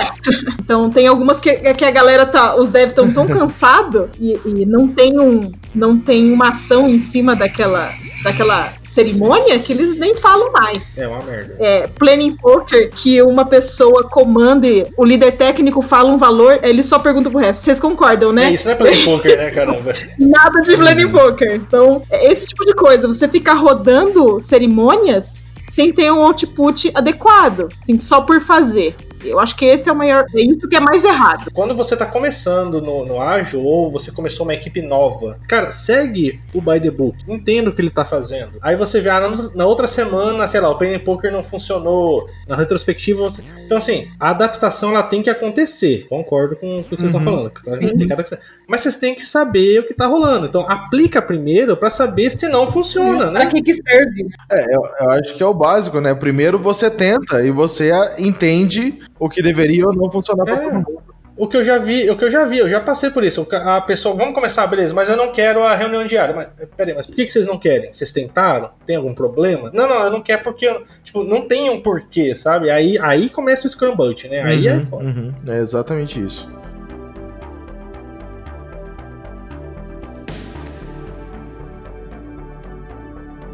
Então, vamos criar aqui o manifesto ágil. Ó, então vamos lá. Criar o manifesto XP ágil dev cansado by Cristiano Caralho. Milfon. Meu Deus do céu, tá, porra, já botou o Milfon no meio. Se fudeu, Milfon. Primeiro top. Iniciar projeto hoje mais do que discussões sobre frameworks. Ah, essa o Milfon não vai querer. Ele adora discutir framework. Eu adoro começar projeto. Só não gosto de nada. Se fosse pelo Milfon, ele só discutia framework. Diz aí. Usa o que tá todo mundo usando, que é sucesso, cara. Pelo menos vai ter Ainda alguém mais que eu não programo. Então, pra mim é melhor ainda ficar só discutindo qual framework a gente vai usar. Não, não, não, não. A minha tática é: pega o framework que tá no hype, que é mais fácil contratar gente. Então. Mais barato. Tem mais tópico no, no, no Stack Overflow. Não, mas aí é foda, que eu já vi muita gente que, que fica. Ah, vamos pegar a reunião de discussão, fica duas semanas nessa porcaria e ninguém toma. Aí no final toma uma decisão aleatória. Mas tipo, ah, podia ter tomado no primeiro dia então, caramba. O que que você- Porque estavam cansados. Cara, a minha situação é pior. Eu trabalho num tipo de empresa que ela vai contratar uma grande consultoria para dizer o que qualquer blog da internet me diria. Então, Que lá. caríssimo, né? Então, Caríssimo. esse- cara. Pelo menos, pelo menos eles não, não tem quem pôr a culpa, né? pôr a culpa no blog não dá, mas na consultoria. É verdade, é verdade. Olha aí a Gabi falando alguma coisa aqui. Mas pra ter informação, esse podcast, rapaz. Aqui tem, informa... Aqui tem informação. Tô com a Gabi, rapaz. Tô com a Gabi. Aqui, 15 anos de curso, rapaz. É. Cansadíssima. Vamos lá, próximo. É, entregar a atividade hoje mais do que ficar mais tarde na empresa. Ah, mas isso é, isso é o dev cansado natural. Isso Esse aí é não o precisa nem de manifesto, né? Não. Ah, velho. A empresa Isso. comprou 8 horas do meu dia só e é isso que eles vão ter. Esse é o deve, esse é o deve cansado com dinheiro no bolso, que deve que sem É. dinheiro no bolso gosta de hora é esse. deve cansado sem dinheiro no bolso gosta de hora é esse. É. Ruim é quando o chefe tem que aprovar, né? No meu caso. Exato, exato. Se a empresa paga hora extra, ninguém reclama de ficar. O problema é quando a empresa não A paga hora Gabi extra. falando disso aqui, sou ágil, não sei o que, tem que burocracia de chefe aprovar. Gabi tá, tá, tá se, se desmentindo aí. Uma coisa é o processo, o processo das pessoas, né? Do, do Financeiro. Gerenciamento de pessoas é, financeiro. O Por é isso vem o princípio, beba com seu chefe. Beba com seu chefe. Vai no futebol com seu chefe. Vai no futebol com seu chefe. Gente, networking. é, mas beba naquele limite de não dar em cima da mulher dele. Bom, vamos lá.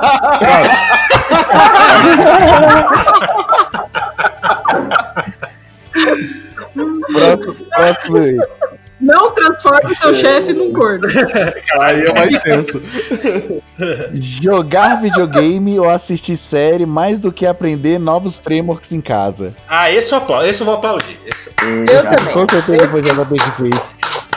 Esse Mano, foi eu, novo cara. framework eu aprendo no trabalho, em casa eu jogo videogame. Velho, velho, em casa, aprender, as empresas têm que entender, os líderes têm que entender, as pessoas têm que Concordo, entender. é na Aprender empresa. framework é trabalho, não é trabalho de casa, é trabalho da empresa. Eu gostava de desafio na época que você tinha que baixar a série via torrent, fazer aquele gato do computador pra outro e tal. Hoje ficou, ficou- ficou tão fácil, ficou tão fácil. Tá Netflix. Mas, ô Vart, ô Vart, é o seguinte: todo mundo que já foi jovem, todo mundo já gostou disso tudo. Hoje em dia, a gente só quer só resolver os problemas, né? Rapaz, Eu quero sair, eu quero sair às 18 com a consciência limpa, ir pra casa, fazer as coisas que eu tenho que fazer e amanhã no outro dia, 8 horas da manhã, eu volto a pensar no problema. É Tem que ter uma limpeza mental, né? Então, mas quando você tá igual ao Milfon, quando você tá igual ao Milfon, em casa você tem quatro filhos. E no trabalho você tem um bug de 2 milhões por dia. Aonde que é o problema? É por isso, é por isso que eu bebo todo dia. Tamo junto, Milfon. É nóis. Mas eu não sou alcoólatra, eu paro quando eu quiser. Também não. O que, que é casa e o que, que é problema? Não dá pra entender. Exatamente. Exatamente. É isso aí. É. É igual o João, ele, ele só transa pra reproduzir, mas ele reproduz pra caramba, bicho.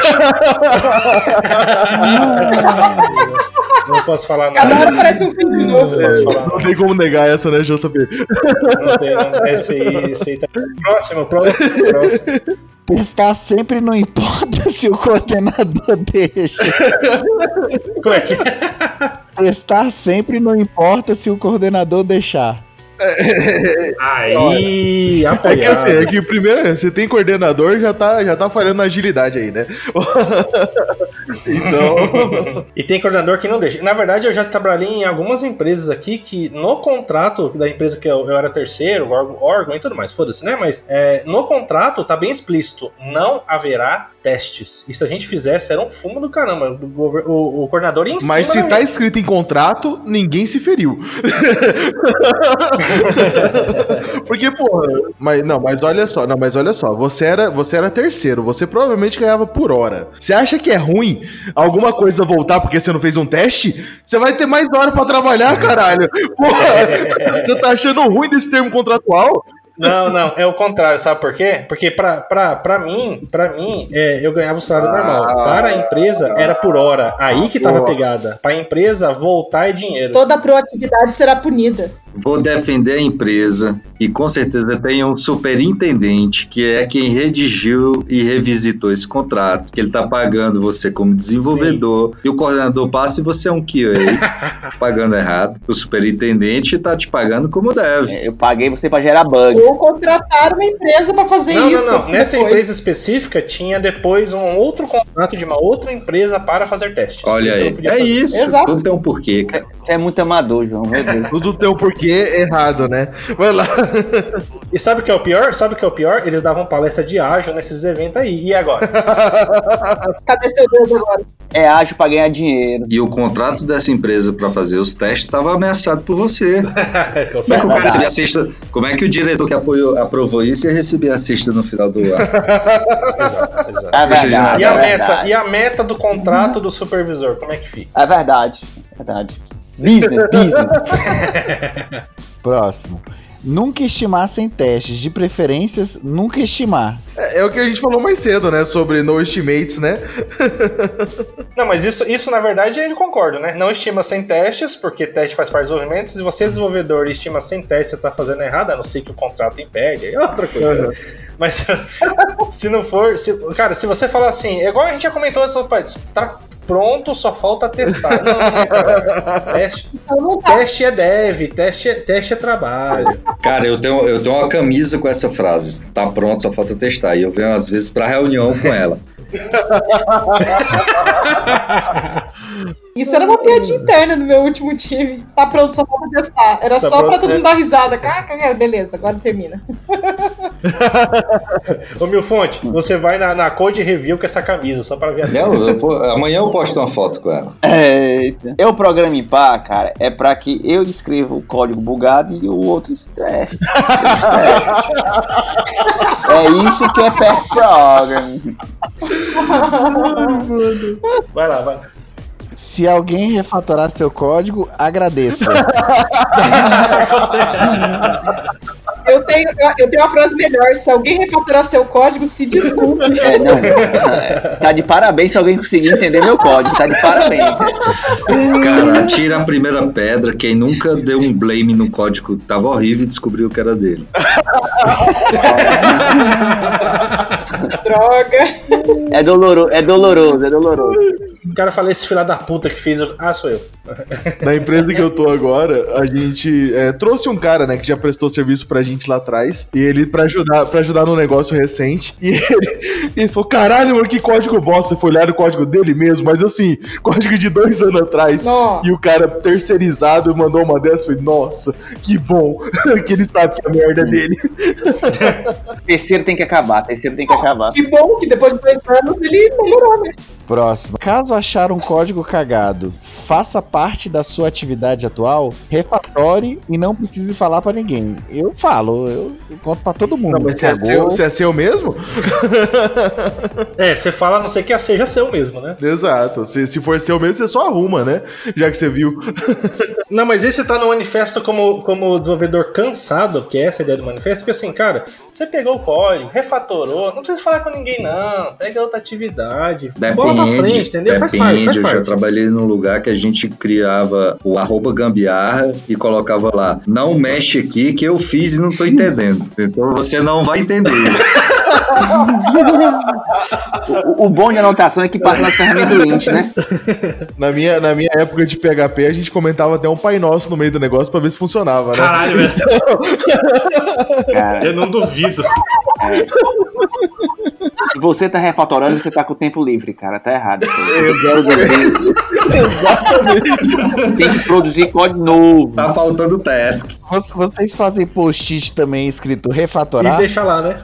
Clean the mess? Não, não, eu- a gente tem cards no, em qualquer ferramenta da vida com o label débito técnico. Isso aí um dia ou outro vai voltar essa porra, mas sei lá, deve ter umas 200 nesse exato momento. dentro do Só que esse ferramenta. é a atividade que não vai pra frente, né? Fica lá. Né? Isso entra em qual sprint, cara? Não sei como é que vai. Eu também, eu também ainda não sei, um dia ou outro eu vou arrumar esse negócio. Cara, tinha uma empresa, eu não vou lembrar agora quem era, mas tinha uma empresa que colocava uma casca de banana né, nesses post-its. Porra, se fosse aqui, cara, já tinha juntado urubu. não. Ah, eu vi, é verdade. O cara colocava a casca porque ele ia apodrecendo, né? Que é o conceito de É, débito. ia apodrecendo. É, Ah, Caramba, aqui tinha virado lixão, cara. Eu já tava fazendo reciclagem. Eu tava fazendo reciclagem aqui. No seu caso, ia dar doença na equipe aí, ia fuder todo mundo. Ia dar, é, a produtividade é lá embaixo, né? Isso aí. Mas sobre, sobre, falando mais sério, sobre essa parte de débito técnico, uma, uma coisa legal que uma empresa anterior que eu trabalhava, e sempre ficava um desenvolvedor daquela sprint de uma semana ou duas, não sei, dependendo, mas sempre ficava um desenvolvedor focado em resolver débito técnico, né? na outra semana trocava. Então, eles tinham dinheiro pra isso, obviamente, né? Uma empresa governamental Né? tem dinheiro infinito, foda-se, não importa o dinheiro. Dinheiro não é problema. Mas eu achei legal esse contexto, caso tenha dinheiro pra isso, né? Uma pessoa fica pra resolver o débito, isso, e melhorava pra caramba o projeto. Eu tenho certeza disso. Legal, cara. O problema. Não, é, então, o problema é que o conceito de dinheiro infinito só existe em empresas públicas, né? Vocês estão pagando o meu salário. Não, você também paga, in- indiscutivelmente. Esse é bizarro, né? Eu pago o meu salário. Isso é um paradoxo, isso é um paradoxo, né?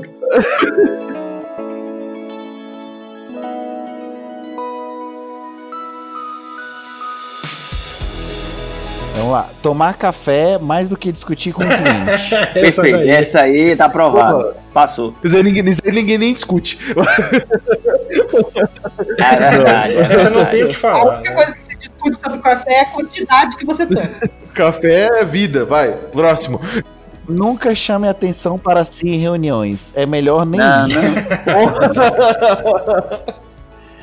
É isso, isso é o débito, é, é- é o débito cansado. Porque assim, tem reunião, bora lá. Mas, cara, só fala pontualmente, não chama atenção, fica ali. 90% das reuniões poderiam ser um e-mail. Reunião nem trabalho é. E aí você pode falar alguma merda na reunião e alguém pode querer falar uma coisa. pra- Então fica, fica na boa. Não caça. Tenha paz no emprego, né? Tenha paz espiritual. Evitar a fadiga. Não, é, evita a fadiga, isso, Jaiminho. Evita a fadiga.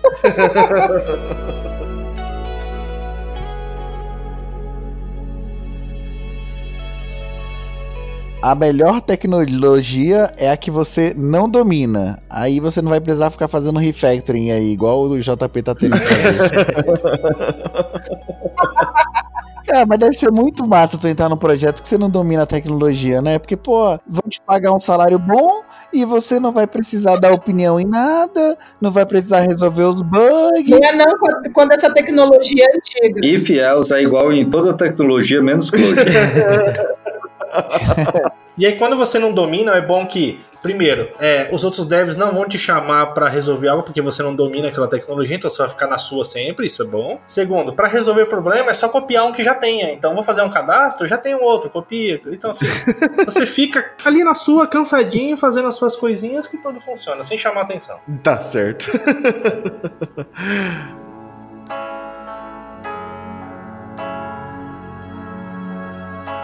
Eu acho que a única coisa que a gente não comentou nesse episódio que eu vi agora aqui, em que inclusive eu assinei hoje à tarde esse negócio, que é o link que acho que o Milfon mesmo passou, que é o Beyond the Agile Manifesto. Que, cara, isso daí é um negócio excelente. Acho que até o, o Milfon pode falar melhor né, sobre isso daí.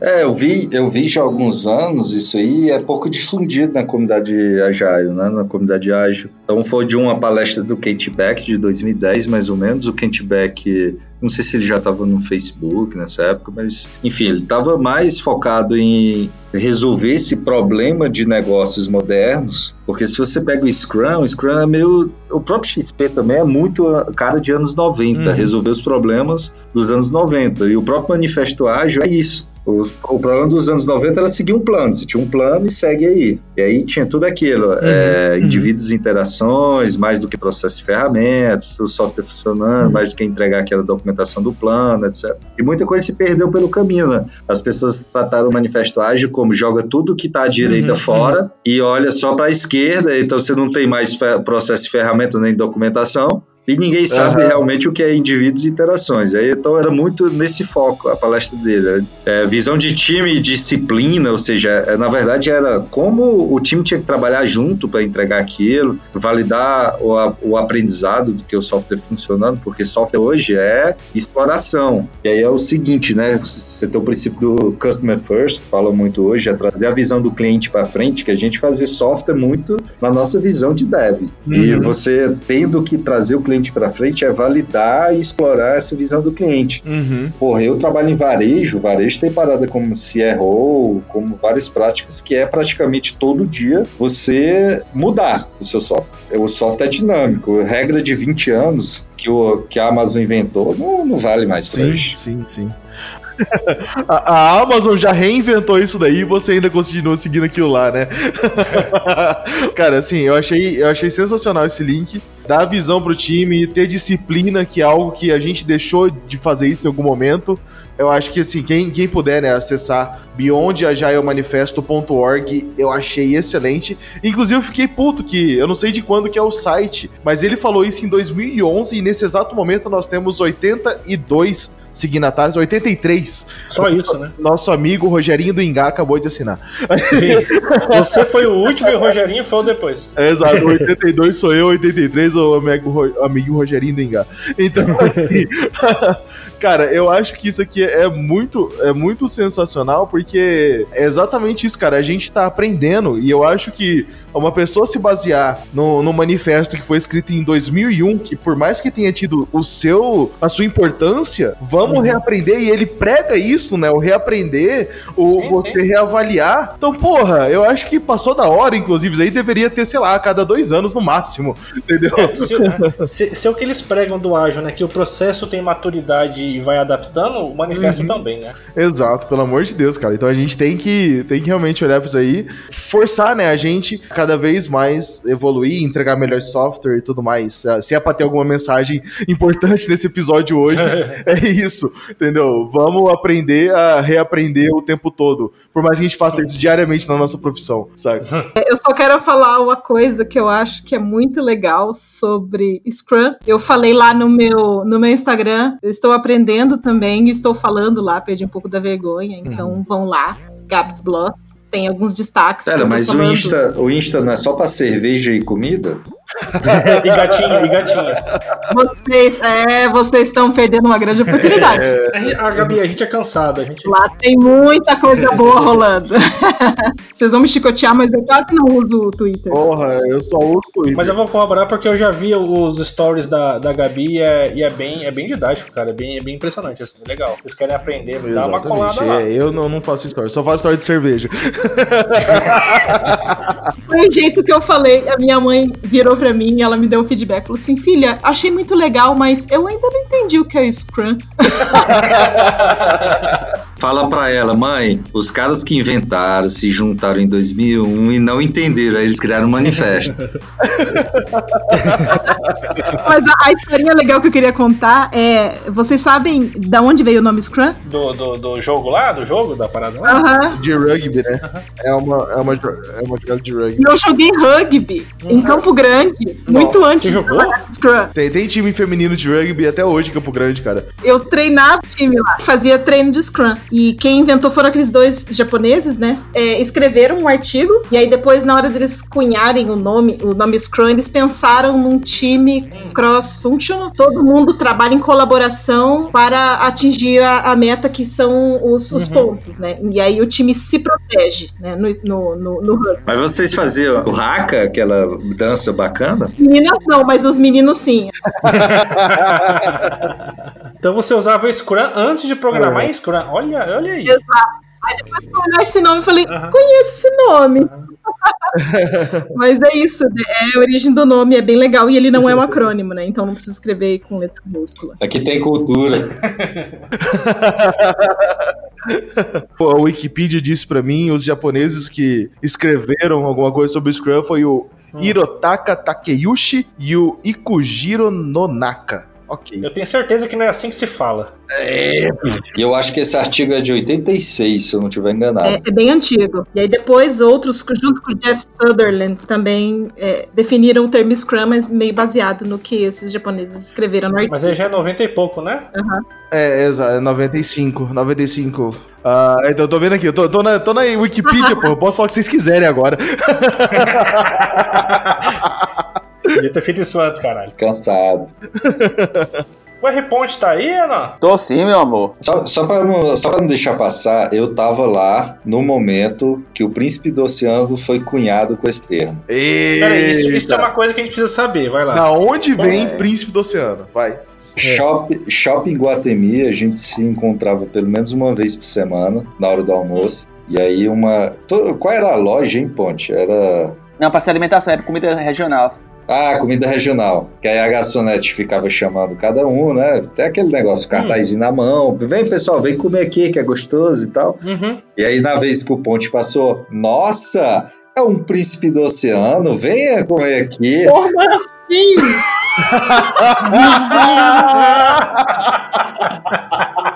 Foi. Ei, ela, ela, ela, ela, ela foi no meu ego, né? Eu tive que comprar aquele pratinho e aquela coca. Mas deu certo, você comprou, né? Comprei, né? Cheguei todo empolgado na mesa. Comprou e ganhou o nickname automaticamente, né? Uma semana depois eu não sabia nem quem eu era, aquela desgraçada. E todo dia ele ia comer lá, a, a- a partir disso. Caralho. É verdade, foi- é verdade, é verdade. Essa é a história. Ele tá- O meu fone tava lá mesmo. Olha, e a gente pensava que era uma origem mais, mais heróica, mas mas não, né? Porra nenhuma. Foi as gatas, doido. Foi as O gatas. Ponte, inclusive, ele tinha esse outro apelido que era o as gata pira. Eita! Esse daí não vira nickname, né? Um gatão desse aqui, né? Um gatão desse. Ai, tá certo.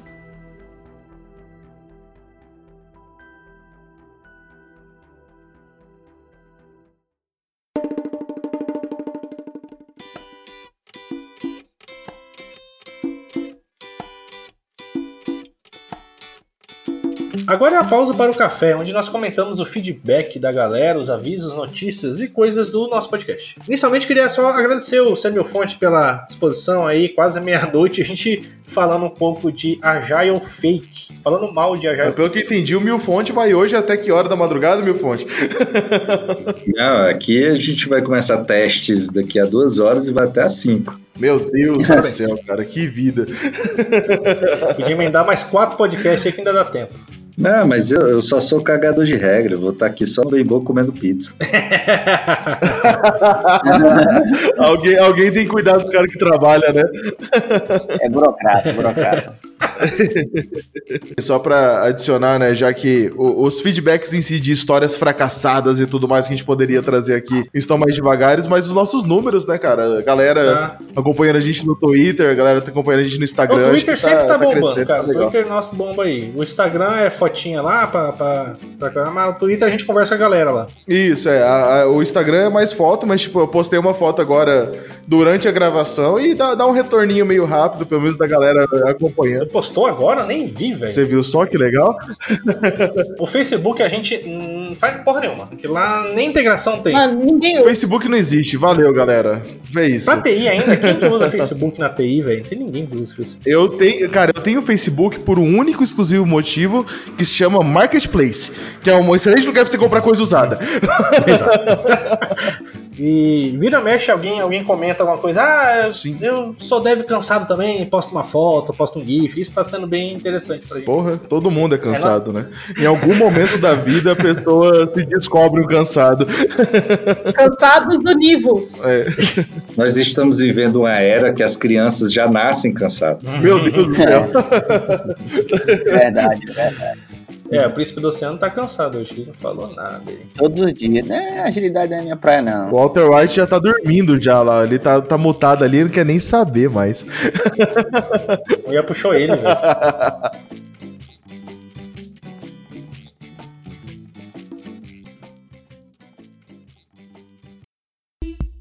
Bom, é isso. Mas é claro, tudo que não passa de uma grande brincadeira nossa, nós adoramos nossa área de atuação como Scrum Master e PO, Isso. correto? É.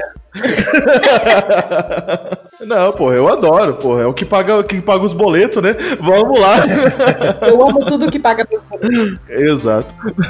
Mas tudo que a gente faz aqui é com, é com amor, né? Não importa o que área. Se você tá trabalhando ou você tá sendo um Scrum Master. Porra, vai se lascar, JP. A essa altura da gravação, quase meia-noite, você me manda uma dessa. Porra. Fiquei aí. Eu tive que me lembrar agora de uma piadinha que eu compartilhei, perdi vários seguidores, que é aquele do, do cachorro, ele passa a mão no cachorro. Ah, ele morde, não, ele não faz nada, ele é Scrum Master. Cara, isso é muito bom. Esse, é muito bom, cara. Mas eu tenho que dizer uma coisa: o Scrum Master que não faz nada, ele fez muito bem o seu trabalho. O É? objetivo-. Não, não, não, não. Eita, É que assim, o objetivo de todo Scrum Master é ser inútil para o time e ser dispensado. Exatamente. Então, faz todo sentido o que a Gabi falou. Cara, eu sou um Scrum Master desde que eu nasci. Aí tô me perdendo no código já. Descobrimos uma vocação. Não, se eu soubesse disso antes. ah, Eu tenho vários familiares que são Scrum Master na família. Quando eu era novo, meu sonho era ser VJ da TV União, mas agora eu quero ser Scrum Master. Agora, vocês entenderam porque eu quero ser a futura Scrum Master? Fica tranquilo. Mas assim, na, na, na- na- na teoria, eu já vi muito isso bem no comecinho mesmo, quando o pessoal usava SM, usava essas paradas a fundo mesmo. Não essas lorotas de hoje em dia, que é isso, né? O Scrum Master ele chega, resolve, e quando ele é inútil, ele terminou o trabalho e vai pra outra equipe. Não, na verdade, Scrum Master é um papel, não uma profissão, né? Então, Isso. então, Começa por exato, aí, né? esse, é um por grande erro, né, do pessoal. Só que o Scrum Master ele se torna inútil para aquele time, não para a empresa. Então, sim, o Scrum Master Isso. acaba virando uma profissão, porque você tem geralmente empresas grandes com várias áreas a serem atuadas, e o Scrum Master não deve ficar preso só dentro do time de desenvolvimento. Filosofia. Tá tudo errado, tá tudo errado. A literatura justificando uma pessoa inútil, pagar o salário de uma pessoa inútil. Tá, tá tudo errado. Não, vocês, vocês não estão percebendo. Não é à toa que parar de falar dessas coisas em evento de agilidade, cara. Tem que cortar custo, bicho. Aí você vê lá, quem que tá falando, quem que fez o livro que fala bem de SM? Um SM pra poder falar bem dele mesmo pra poder trabalhar, é isso aí. Boa.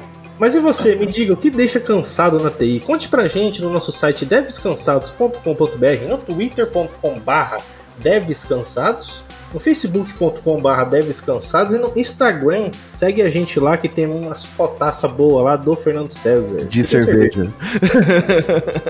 E não deixe de curtir também lá no seu podcast, lá no agregador, caso você pôr lá no iTunes. Tem alguns que tem como dar like, comentar, isso também agrega bastante lá na nossa visibilidade. Se você gosta da gente, faça isso, seria bom. Beleza? É isso. Então é isso. Valeu! Valeu, valeu. Valeu, tchau. Tchau, tchau. Tchau. É, mas essa besteira é com a gente.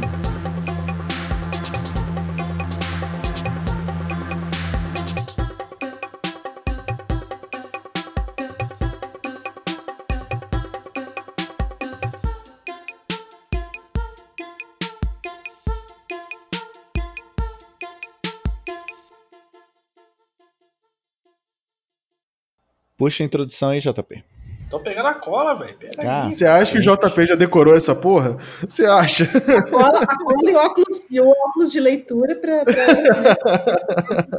Alguém quer fazer no meu lugar? Não. Então fica quieto. Peguei. Não, esse é o podcast final ou tem mais um ainda? Esse é o Não, último esse é o final. podcast. Esse é o Esse último, é o então tá último. bom. Tá bom. Inclusive, a introdução desse podcast tem que ser clickbait, inclusive. Eu colocaria assim: Cristiano Milfon acabou o Deves cansado. Clickbait funciona. É porque tem aquela ideia que o sétimo, sé- pela, pela, estatística, né? né? Estatística lá, sei da onde, o sétimo é o último, né? Isso, Isso, o A estatística da Abrapod. Abra Pode. É isso. E aí a gente vai- o título vai ser Seu Mifon agiliza o fim do Deves cansados. esse ficou bom, hein? Esse, esse, esse ficou bom. Quase tão bom quanto o Java Carreta Furacão. É, Java Carreta Furacão foi meu nome também. Foi muito bom esse Java Carreta Furacão. Foi muito bom.